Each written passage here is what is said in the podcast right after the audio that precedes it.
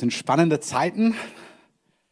Und deswegen haben wir die Serie begonnen, Roaring Twenties. Ich habe letzte Woche ein bisschen darüber erzählt, was der Kontext davon ist. Und diese Serie soll einfach aufzeigen und darüber sprechen, wie wir durch die nächsten Wochen, Monate, aber auch Jahre, durch das nächste Jahrzehnt kommen. Und zwar erfolgreich, aber nicht irgendwie nur so erfolgreich, sondern erfolgreich in den Augen Gottes. Manchmal ist erfolgreich in den Augen Gottes anders als in den Augen der Welt. Und wir wollen euch einfach in diesen Tagen, in diesen Wochen diese Dinge mitgeben. Ich habe es ähm, beschrieben wie Pfeile, die ihr in euren Köcher packen könnt. Und zwar ist es egal, ob du Teil dieser Gemeinde bist, ob du hier dazugehörst oder Teil dieser Gemeinde wirst, ob du hier in Berlin bist oder in einem anderen Teil Deutschlands zu Hause bist oder unterwegs bist. Ähm, das, was wir weitergeben, soll quasi dein Leben zurüsten und vorbereiten für die Zeit, die vor uns liegt. Gleichzeitig sind diese Dinge, über die wir auch sprechen, auch in der Breite, wenn wir unterschiedliche von uns dann predigen werden, sind auch so Kernwerte und Kerngedanken unseres Hauses. Und ich möchte heute weitermachen. Ich bin mir noch nicht ganz sicher über den Titel, auch wenn ich weiß, was ich euch sagen möchte.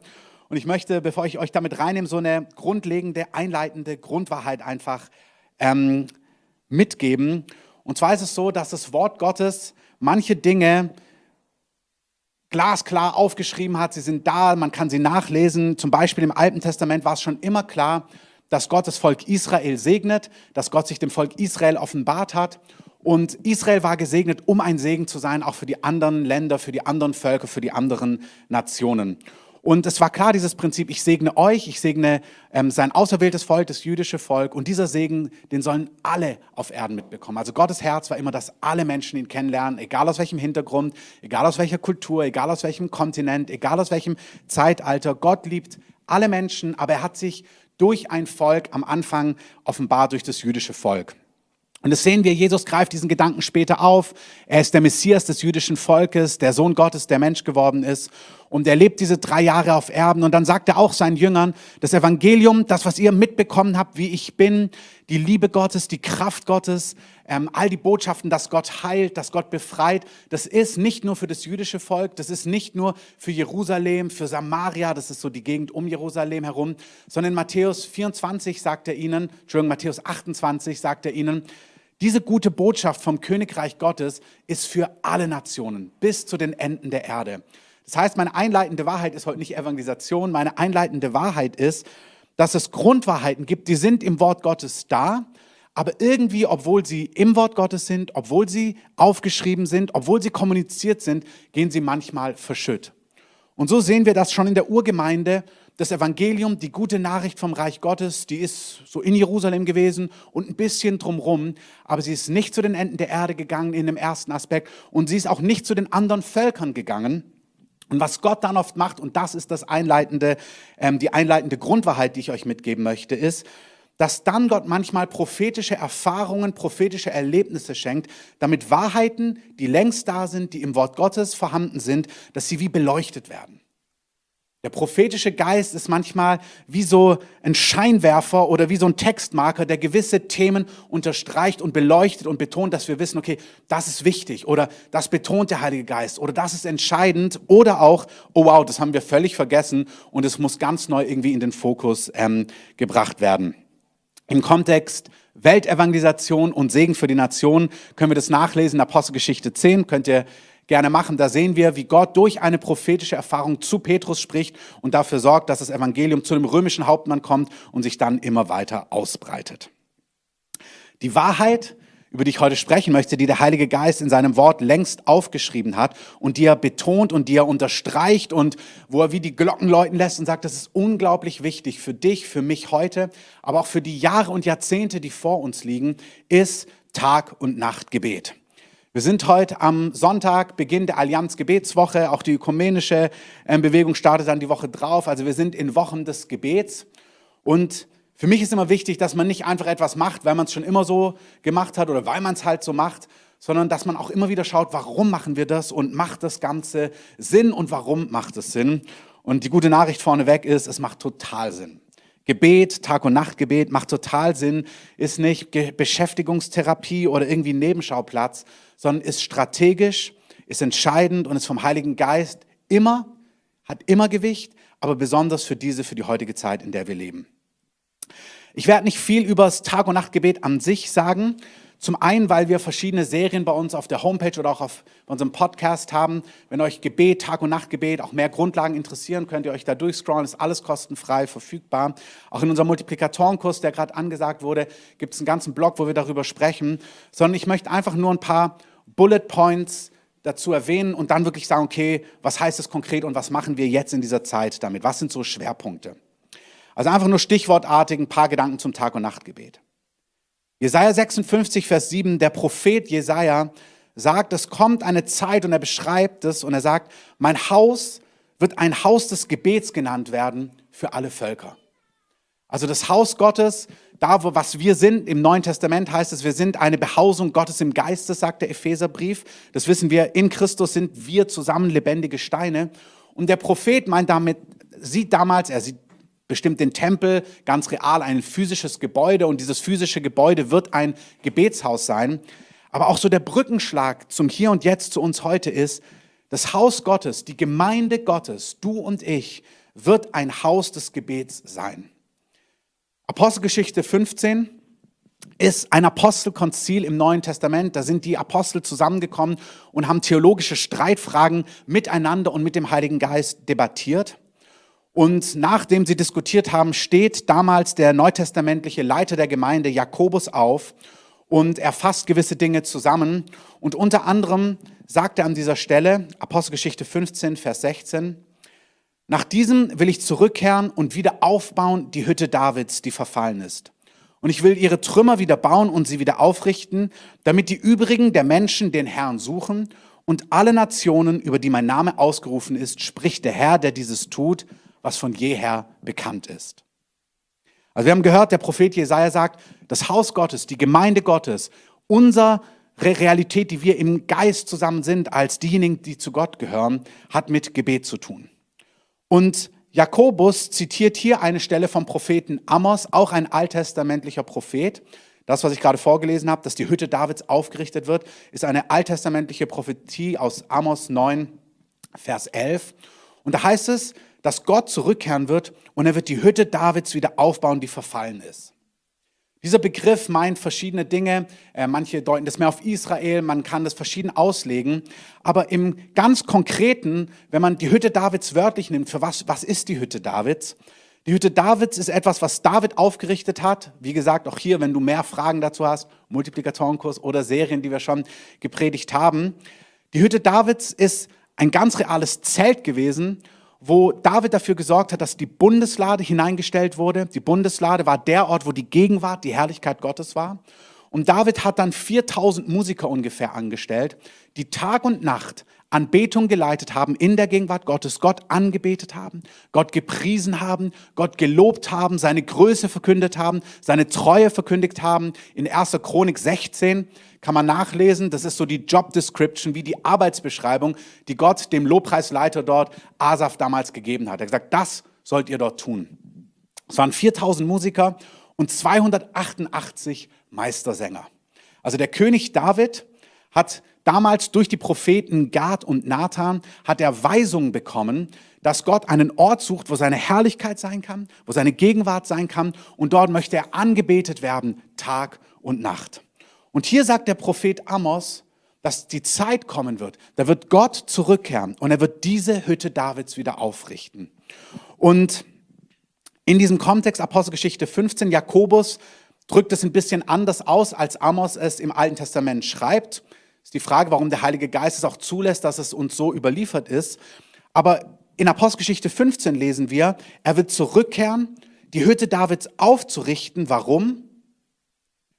Damit die übrigen der Menschen den Herrn suchen und alle Nationen, über die mein Name ausgerufen ist, spricht der Herr, der dieses tut. Wenn man so hineinschaut, das ganze Thema, es gab immer Tag- und Nachtgebet. Ich habe selber Verwandten im Elsass, katholische, gläubige, Jesus liebende, ähm, wiedergeborene Christen. Und im Elsass gibt es ein Kloster wo seit Jahrhunderten Tag- und Nachtgebet läuft. Also es ist in gewisser Form gar keine neue Wahrheit. Es hat nicht irgendwie Kansas City erfunden oder Augsburg oder sonst irgendjemand, sondern die Realität von Tag- und Nachtgebet ist in Klöstern, ist in Orten hier in der westlichen Welt und auch in anderen Teilen ähm, der Welt, in der alten Kirche, in der östlichen Kirche. Diese Realität hat nie aufgehört, ähm, dass Männer und Frauen vor Gott stehen, sein Angesicht suchen, ihn anbeten, im Wort Gottes sind aber es ist doch in der Breite in unserer säkularisierten Welt ist das Thema irgendwie verschütt gegangen. Wenn du jetzt in den letzten zwei, drei Jahren vielleicht gläubig geworden bist oder diesen Sommer oder vor einigen Monaten, dann hast du bestimmt schon von Gebetshäusern gehört, weil in den letzten zehn Jahren ist das ganze Thema Gebetshaus total hip geworden. Jeder kennt es, jeder hat schon mal mitgemacht, jeder hat mal eins besucht oder viele. Jeder kennt irgendwie diesen Begriff. Aber so vor 30, 40 Jahren, Anfang der 80er, war es in der Breite der Christenheit, der charismatischen, pfingstlichen ähm, Christenheit eigentlich kein Thema. Also Orte, wo Tag und Nacht Gott angebetet wird, wo sein Angesicht gesucht wird. Und Gott hat vor so, wie gesagt, das ist ein Ausschnitt, das ist immer ein Ausschnitt, die, die Kirche, die, der Leib von Jesus ist global so groß, so weit über Kontinente und Kulturen. Das ist natürlich immer eine westliche Linse, durch die wir auch schauen. Aber in unseren Breitengraben hat Gott so vor 30, 40 Jahren, Anfang der, der 80er, angefangen, auf spektakuläre Art und Weise durch prophetische Erfahrungen das Thema Tag- und Nachtgebet neu zu betonen. Wir haben, und das werden wir unter dieses Video verlinken, ähm, die ganze prophetische Geschichte äh, mal erzählt. Der Titel, über den kann man leicht stolpern, der heißt die prophetische Geschichte der endzeitlichen Gebetsbewegung. Ähm, also nicht gerade der hipste Titel, aber da steckt irgendwie alles drin. Gott hat eine Gebetsbewegung begonnen zu initiieren vor 30, 40 Jahren, hat angefangen über das Thema zu sprechen, hat seinen Textmarker in die Bibel, durch die Bibel laufen lassen, hat prophetisch seinen Scheinwerfer auf Themen scheinen lassen, damit dieses Thema sucht mein Angesicht beständig. Mein Haus wird ein Haus des Gebets genannt werden. Die Hütte Davids soll aufgerichtet werden. Dieses Thema hat Gott betont und gesagt, es ist unglaublich wichtig für die Zeit, in, der, in die ihr hineinkommt. Mike Bickel, ein apostolischer Leiter in der weltweit im Leib Christi, der weltweit vernetzt ist, ein wirklich ein Vorbild, ein Vater in Jesus, ähm, den Gott viel gebraucht hat in diesem Thema auch der Gebetsbewegung, hat, ist vor 30, 40 Jahren hat er begonnen mit diesem Thema zu rennen. Und Gott hat ihm auch Verheißungen gegeben, was für Durchbrüche kommen werden. Und manchmal hat er sich so gefragt, wow, wieso ist noch so wenig von dem zu sehen, was du versprochen und was du gesagt hast. Und dann hat der Heilige Geist, ist so mit ihm ins Zwiegespräch gegangen und hat ihn gefragt, wer hat gesagt, dass es schnell geht? Und dann er beschreibt es so schön, er dachte, naja, irgendwie dachte ich, dass eben zügiger geht, dass diese Dinge schneller zustande kommen, dass all das, auf was wir warten, dass es schneller ähm, sichtbar wird und zum Durchbruch kommt. Und der Heilige Geist hat zu ihm gesagt, nein, ich habe, es gibt manche Dinge, die müssen durch Vertrauen, durch Glauben und Ausharren empfangen werden. Und Gott als ein weiser Leiter hat Tag- und Nachtgebet vor 30, 40 Jahren begonnen zu initiieren. Und ich glaube wirklich für die Zeit, ja für die letzten Jahre, schon für die letzten Dekaden, aber immer mehr für das, in was wir hineinkommen, in diese Zeit, in der wir leben, ist diese Realität der Herrlichkeit, der Gegenwart Gottes, Orte, wo die Gegenwart Gottes manifest ist, eine Gemeinde, die vollmächtig ist im Gebet, die ausgesondert ist zum Gebet, die Verständnis hat über Gebet. Ich glaube, dieses Mandat wird immer wichtiger, immer notwendiger und wir kommen ohne das nicht durch die Zeiten, die vor uns liegen. Und ich glaube, als guter Baumeister hat Gott rechtzeitig begonnen, darüber zu reden. Er hat rechtzeitig begonnen, uns zu trainieren. Er hat rechtzeitig begonnen, auch diesen Muskel zu trainieren. Es ist bei allem so. Überall, wo Gott auch mein Leben umgebaut hat, es braucht manchmal so eine Eingewöhnungszeit, um einen neuen Lebensstil zu etablieren. Ich habe das an verschiedenen Stellen ähm, erzählt, als Gott begonnen hat, zu mir zu sprechen, dass er früh morgens mit mir Zeit haben möchte. Das hat eine Zeit gebraucht, mein Leben auch umzubauen. Manchmal empfängt man Dinge souverän Gnaden vom Heiligen Geist, wunderbar, wenn es so ist. Aber manchmal spricht Gott etwas und es ist unsere Aufgabe, verantwortlich unser Leben umzubauen, umzugestalten, dass wir das ausleben können, was er für unser Leben vorbereitet hat, was unserem Mandat und unserer Aufgabe in dieser Zeit entspricht. Und ich glaube, diesen Muskel von ausharrendem Gebet, anhaltendem Gebet, Gebet auch in, in, in Treue, in, in Vollmacht. Und wie gesagt, nichts, ich rede hier nicht von etwas Trockenem, sondern von etwas sehr Lebendigen, aber wo trotzdem Gott auch eine Disziplin, wo Gott eine Gnade gibt, wo Gott ein Verständnis gibt, damit die Gemeinde auch in diesem Bereich Gebet vollmächtig ist für diese Zeit. Amen.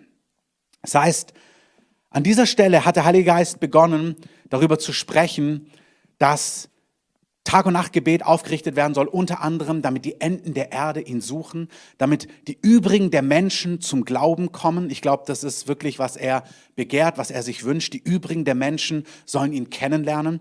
Und es deutet schon an, die Erweckung, die der Heilige Geist vorbereitet hat für diese Zeit. Gott möchte, bevor sein Sohn zurückkehrt, möchte er, dass viele Menschen ihn kennenlernen. Und die Errettung von Nationen, von Tausenden und Abertausenden, connected Jakobus in Apostelgeschichte 15 mit der Aufrichtung von Tag- und Nachtgebet. Hier mein, meine Betonung ist heute nicht globale Erweckung, die Errettung von Menschen, sondern dass Tag- und Nachtgebet aus verschiedensten Gründen aufgerichtet werden muss, einer davon ist, dass Nationen, dass Städte, dass ganze Kontinente irgendwie unter die reale Kraft des Heiligen Geistes kommen. Amen. Dann gibt es viele, viele weitere Beispiele und gute Gründe für Tag- und Nachtgebet.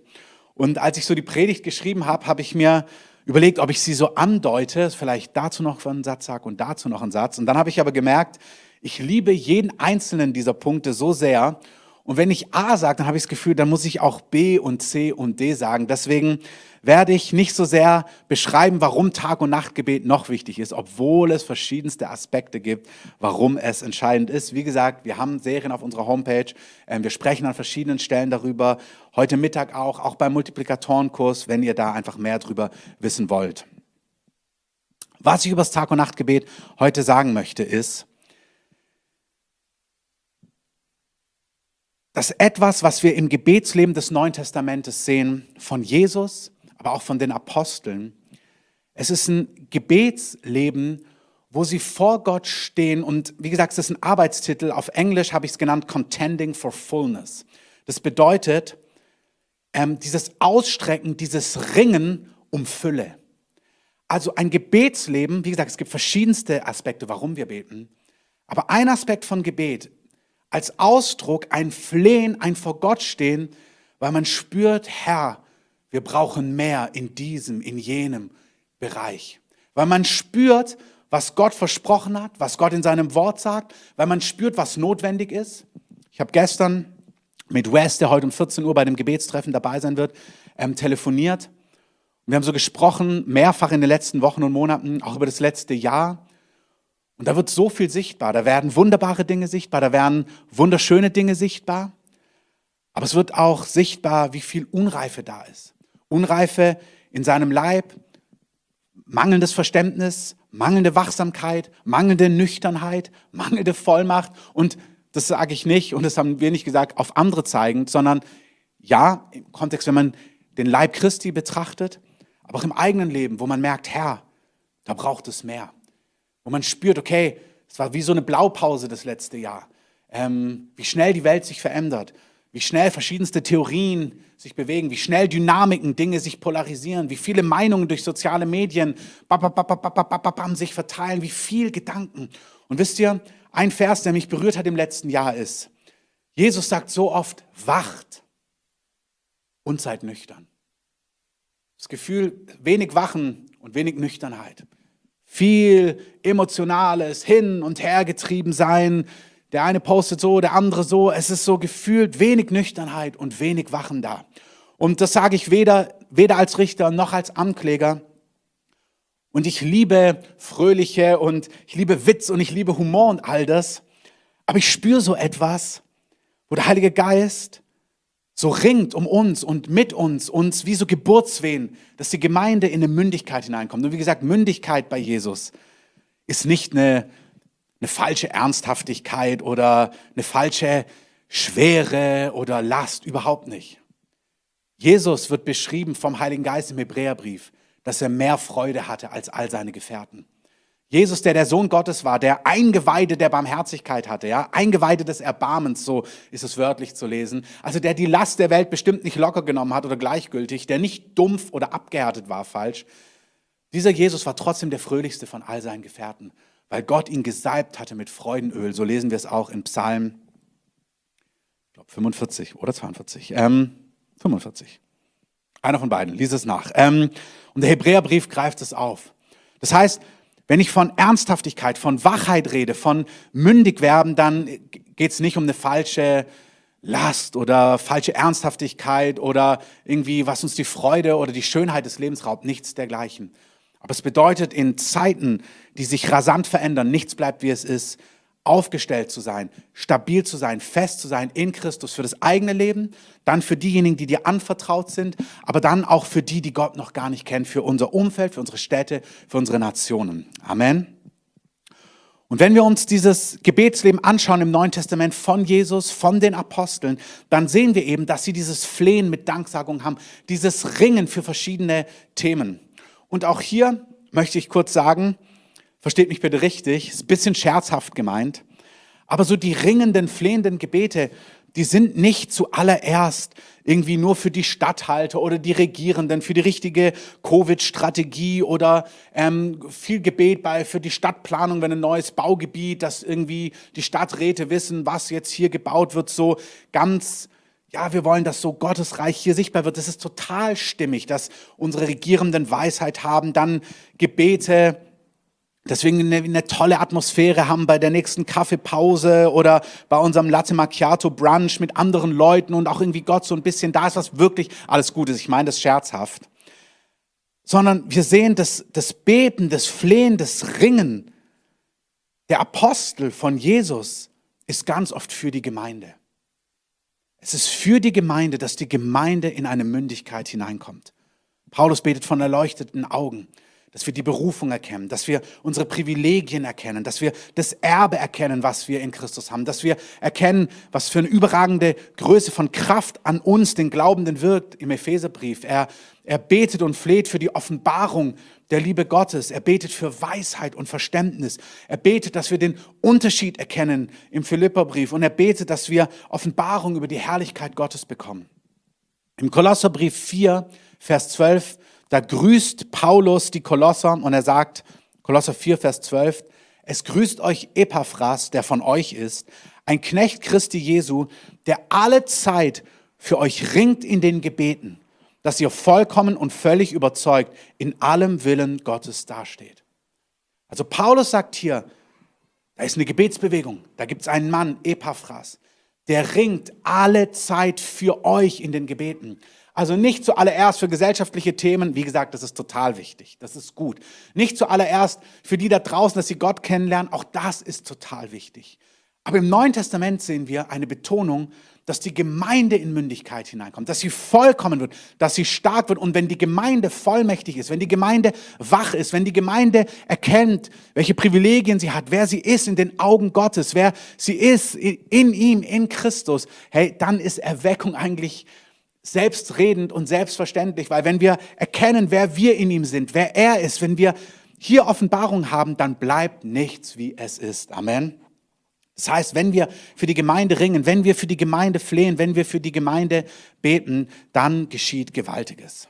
Und ich glaube, der Heilige Geist möchte uns eine Gnade geben, zu stehen vor ihm, Tag und Nacht in unterschiedlicher Art und Weise. Wie gesagt, nicht jeder muss im Tag- und Nachtgebet involviert sein, aber du in deinem Alltag, wo auch immer du bist, wenn du in der U-Bahn bist, früh morgens, in den Nächten, auf Arbeit, in der Pause, da wo die anderen irgendwie eine Kippe rauchen oder was auch immer, da gehst du einfach mal raus und betest und ringst und stehst ein und nimmst Verantwortung für die Gemeinde und betest mit dem Heiligen Geist zusammen, dass die Gemeinde in ihre Position, in ihre Vollmacht, in ihre Aufgaben und in das, was Gott für sie vorbereitet hat, dass das zustande kommt. Amen.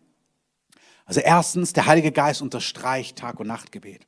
Und zweitens, er betont Gebet, wie gesagt, es hat verschiedene Facetten. Ich unterstreiche heute das Flehen mit Danksagung, das Ringen für die Gemeinde.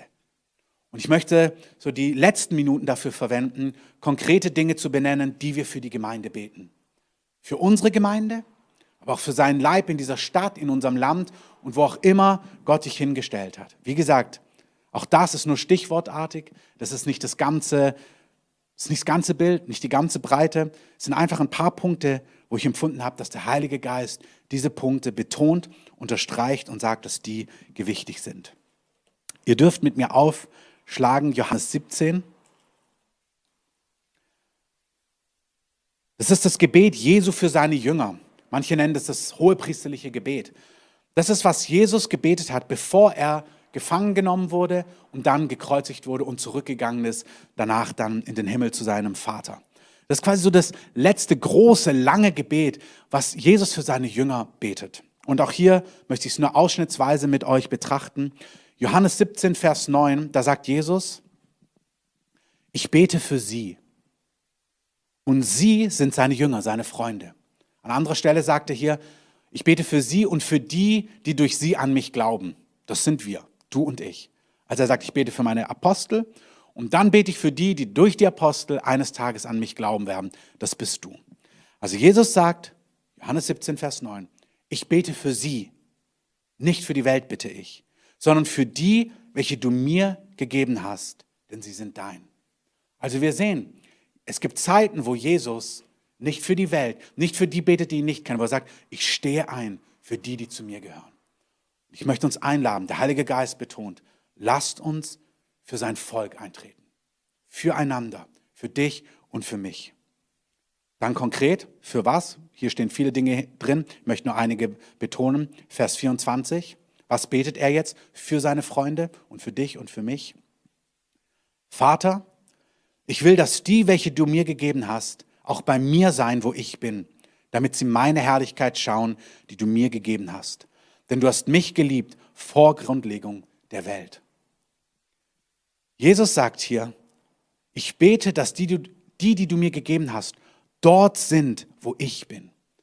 Das ist ein Gebet, was Jesus schon prophetisch betet. Jesus weiß, dass er zurückkehren wird in den Himmel, dass er den Namen über alle Namen bekommen wird, dass er derjenige sein wird, der sich zur Rechten des Vaters sitzt. Jesus sitzt verherrlicht beim Vater, neben Vater und er betet, ich möchte, dass meine Jünger, meine Freunde dort sind, wo ich bin. Das heißt, das ist ein priesterliches Gebet, was wir heute schon gehört haben, unabgesprochen, mehr Merveille, was sie gesagt hat. Wir sind, dieses Gebet wurde erhört, in Christus mit ihm versetzt an himmlische Orte.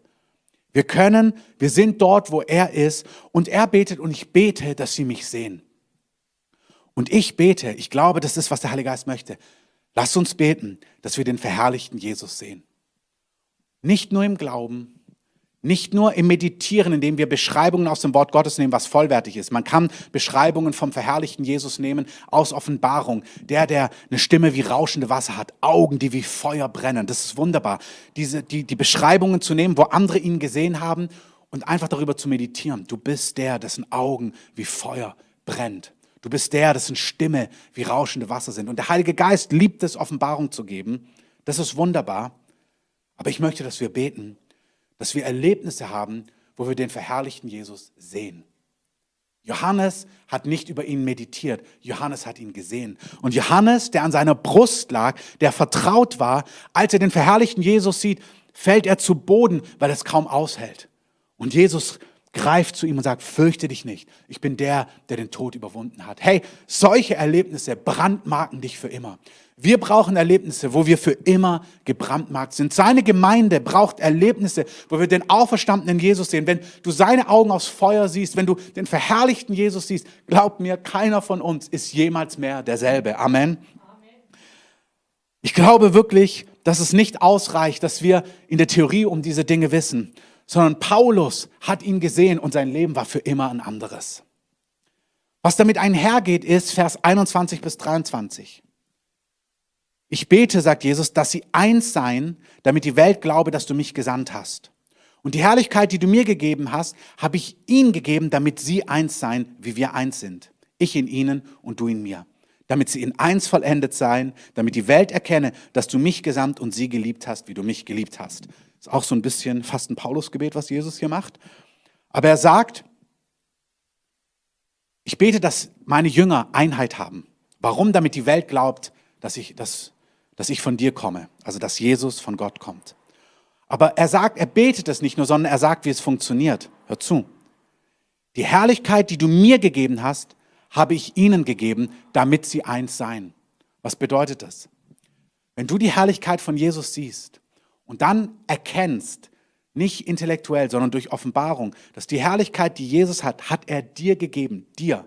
So wie wir es heute gehört haben, in all deiner Unvollkommenheit, in all dem, wo du noch unterwegs bist, mit all deinen Stärken, aber auch mit all deinen Schwächen. Wenn du verstehst, dass du in den Augen Gottes die Herrlichkeit bekommen hast, die Jesus bekommen hat, das gibt dir so eine Würde, so einen Wert, so ein in dir ruhen, dass es ganz leicht ist, mit anderen eins zu sein. Da hört Kampf, Konkurrenz, Neid und Eifersucht auf. Johnson hat mal gesagt, wenn du wüsstest, wer du in seinen Augen bist und wie kostbar das und wie entscheidend du bist, du würdest nie mehr irgendjemand anderen aufgrund seiner Berufung oder Begabung in irgendeiner Form beneiden. Wenn wir wissen, wer wir in ihm sind, dann ist Einheit mit anderen ganz leicht. Auch aufgrund eines anderen Grundes, wenn wir erkennen, dass die Herrlichkeit Gottes dem anderen gegeben ist, dann kommt auch eine Ehrfurcht auf uns, dass wir nicht leichtfertig schlecht reden über den anderen, nicht leichtfertig den anderen verleumden, verlästern oder sonst irgendetwas. Also wenn wir Offenbarung bekommen über die Herrlichkeit, die uns als seinen Kindern gegeben ist, nicht intellektuell, sondern Herzensoffenbarung, durch Erlebnisse mit dem Heiligen Geist, ich spreche wirklich ringen, dass der Heilige Geist uns solche Erlebnisse gibt, dann gibt es dir einen Wert und eine Würde, wo du merkst, du kannst andere stehen lassen, du kannst andere feiern, du genießt dich, du schaust in den Spiegel und denkst, wow, wie gesegnet bin ich, wie gut geht es mir. Und du wirst nicht leichtfertig schlecht über andere reden, weil die Herrlichkeit auch ihnen gegeben ist.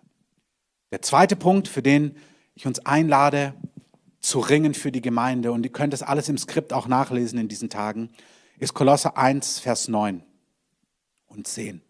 Paulus schreibt, deshalb hören wir nicht auf, von dem Tag an, dass wir es gehört haben, für euch zu beten und zu bitten dass ihr mit der Erkenntnis seines Willens erfüllt werdet, in aller Weisheit und geistlichem Verständnis, um des Herrn würdig zu wandeln. Ich empfinde, der Heilige Geist lädt uns ein, dass wir beten und dass wir bitten, dass wir des Herrn würdig wandeln. Dass wir verstehen, zu was für einer Hoffnung er uns berufen hat, wie entscheidend du und ich bin keine Zeit, Zeit zu verplempern, sondern Offenbarung zu bekommen über, die, über den Willen Gottes. Nicht nur den Willen Gottes für dein Leben, sondern was will Gott tun in dieser Zeit? Was tut Gott in dieser Zeit? Was tut Gott in diesen Jahren? Was ist Gott wichtig? Und zu sagen, Gott, was tust du? Gib mir Offenbarung und dann lass mich meinen Teil, meine Rolle einnehmen in deinem großen Plan. Unsere Generation ist so sehr meine Berufung, was soll ich tun, was will Gott für mich, was wunderbar ist, weil Gott liebt dich und Gott hat Wunderbares mit dir vor. Aber es ist deine Ehre und dein Privileg, deine Rolle in seinem Plan zu finden. Was ist das Große, was Gott tut und was ist dein Anteil daran? Und dafür zu beten, für uns, aber für die Gemeinde. Herr, lass uns als Kreative, als Leib in dieser Stadt, in diesem Land erkennen, was du tust und lass uns unsere Rolle darin erkennen, damit wir dir würdig wandeln dir zum Wohlgefallen und fruchtbringend in jedem guten Werk. Amen. Ich komme zu meinem letzten Punkt. Die Band kann schon nach vorne kommen. Ich möchte, dass wir beten und ringen für die Furcht des Herrn. Sprüche 9, Vers 10, und ihr könnt gerne dann schon anfangen, ein Lied zu spielen. Sprüche 9, Vers 10 sagt, die Furcht des Herrn ist der Weisheit Anfang und Erkenntnis des Alleinheiligen ist Einsicht. Der Anfang von Weisheit ist Furcht des Herrn. Ehrfurcht vor Gott. Furcht des Herrn. Gott ernst zu nehmen. Gott zu erlauben, dass er Gott ist. Oft lesen wir im Alten Testament, er ist der Töpfer, wir sind der Ton. Welches Gefäß widerspricht dem Töpfer? Und so sehr ich diese Betonung liebe vom Vaterherz Gottes, was so notwendig ist, die Liebe Gottes, die Güte Gottes und wir, dann gibt es so, hey, wir sind in Intimität und nah beim Vater und er ist unser Bräutigam, ist er und wir sind geliebt. Da ist so viel Intimität drin und das ist so wichtig. Es gibt nicht entweder oder. Es gibt nicht das eine oder das andere. Es gehört zusammen. Aber Gott ist auch Gott. Gott sitzt auf dem Thron. Und es bewegt mich, weil auch diese Botschaft von Errettung, und das ist, was mich bewegt bei der Furcht des Herrn, hat auch etwas mit unserem Lamm zu tun. Bekehrung ist eigentlich nicht so, hey, ein Upgrade, hey, nimm noch Jesus und pimp your life und dann wird dein Leben noch dufter und noch irgendwie hipper und noch cooler und noch softer oder smoother oder was auch immer so. Hey, nimm ihn doch einfach, bet einfach dieses kurze Gebet, ist wie, unterschreib diese kleine Karte und dann fängt das Glück an zu fließen. Das ist nicht Bekehrung. Im Neuen Testament war es ein sich bebend zum Herrn wenden. Apostelgeschichte 2, als Petrus predigt. Petrus predigt den Heilsplan Gottes, erklärt, wer Jesus ist und was er getan hat. Und dann heißt es in Apostelgeschichte 2, Vers 37, als sie aber das hörten, da drang es ihnen durchs Herz. Und sie sprachen zu Petrus und den anderen Aposteln, was sollen wir tun, ihr Brüder? Petrus aber sprach zu ihnen, tut Buße. Und jeder von euch lasse sich taufen auf den Namen Jesu Christi zur Vergebung eurer Sünden. Und dann werdet ihr die Gabe des Heiligen Geistes empfangen. Es drang ihn durchs Herz. Der Dienst von Jesus wurde vorbereitet von Johannes dem Täufer.